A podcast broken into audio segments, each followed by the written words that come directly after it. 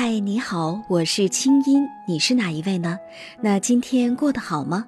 接下来你将听到的节目来自中央人民广播电台中国之声的神州夜航，欢迎添加微信公众号“清音青草”的青没有三点水，音乐的音，然后在公众号中回复“好运”两个字。每周我们会送出日本原装进口的清酿梅子酒，每个月会送出一部 iPhone 七手机，祝你好运。好了，闭上眼睛，我们的心灵之约开始了。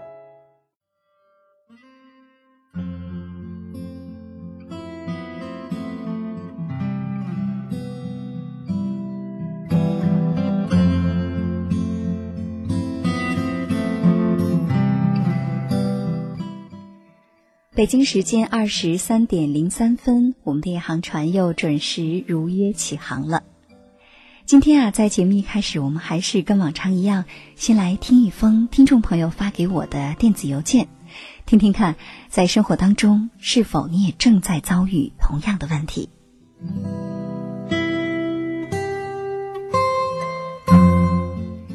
给我写信的这位朋友叫楚楚，楚楚说：“青衣你好。”离开大学校园之后，就很少再听你的节目了。工作太忙，我也有了自己的家。丈夫是我大学时的同学，很有才气，而且生活上还特别照顾我。两年之后，我们就有了一个非常可爱的小宝贝。原以为我自己是最幸福的女人，毕业、找工作、结婚、生子，一切都那么顺利。可是如今啊。孩子已经快三岁了，在去年年底，一个朋友悄悄告诉我说，好几次都看见我丈夫和另外一个女人在一起，而且两个人很亲密的样子。我顿时就慌了，虽然我极力安慰自己说这是个误会吧，但是万一这种事儿降临在我身上，那我就崩溃了。半年来，我们的生活很不快乐。也许是我做的有点过分，我跟踪过他，到他办公室楼下等他，疯狂的翻他的口袋、皮包，天天检查他手机上的短信，甚至破译他电子信箱的密码，查他的网络聊天记录。我觉得特别累，但是心里像是被一个恶魔抓住了一样，无法收手。丈夫极为厌烦，说我为什么不相信他？我说我相信你呀，可是我不能相信别人不去诱惑你。于是我们开始无休无止的争吵。终于，当初的感情吵没了，我们俩都累了。五月份我们离婚了，离婚手续办得很快，也就半个小时。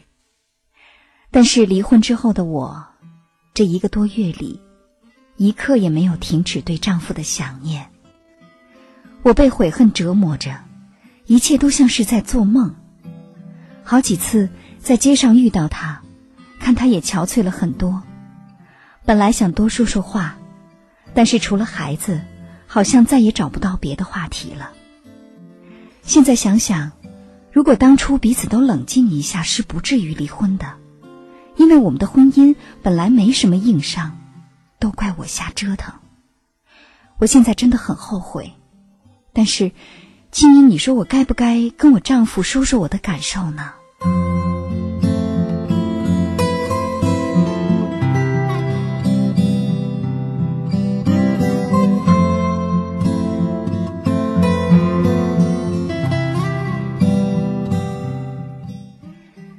楚楚你好，在听吗？看到你给我写的信，尤其是你的名字，我会觉得你是一个，或者是楚楚动人，或者是楚楚可怜的这样的一个女性。看你，你在信上还说，你是不是应该跟丈夫说一说你的感受？其实应该是前夫了，对吗？从这个称谓当中啊，看得出来，虽然说你们办了离婚的手续，事实上你们的婚姻是结束了。但是心理上，至少在你这方面，你跟他并没有离婚，你并没有真的离开他。我经常会在节目当中说呀，在我们的人生当中，有一件事情是必须也是不得不要去学习和面对的，那就是要学会分离。你在这儿希望我给你建议，其实呢，这是你自己的事情。我想我无权，也没有更多的能力来帮你。但是啊，在这儿。我相信收音机前很多的朋友在听了你的来信之后，会跟我有同样的感受，就是，既然不冷静的离了婚，那么现在就不能不冷静了。我想，可能你现在心里的纠结、矛盾、痛苦，甚至悔恨，更多的也不见得是真的多么的想念他，或者觉得当初的婚姻是多么的好，更多的。是还没有学会适应这种离别的感受。先给自己一段时间吧，这段时间可长可短，就看你自己的了。想想看，接受这个离婚的事实，然后你觉得从这一段失败的婚姻当中，你究竟获得了一些什么？我想，其实这么做，想想看自己所收获的、所学习的、所成长的。比你现在真的去做一些什么，可能更重要。在这儿也提醒你，希望你好好的保重自己，照顾好自己的身体和心情，漂漂亮亮、开开心心的，祝福你。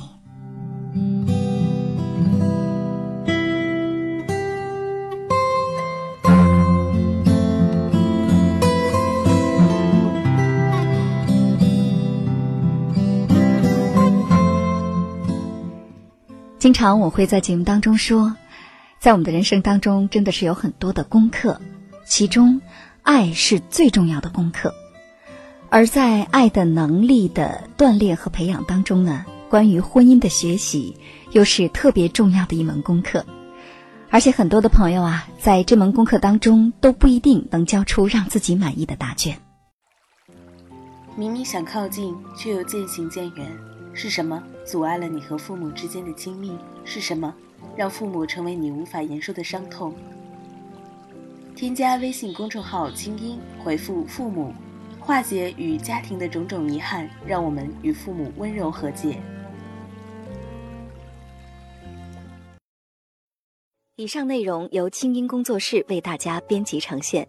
想要更多了解我的节目，可以登录爱奇艺搜索“听清音”。好了，祝你好心情，我们下次见。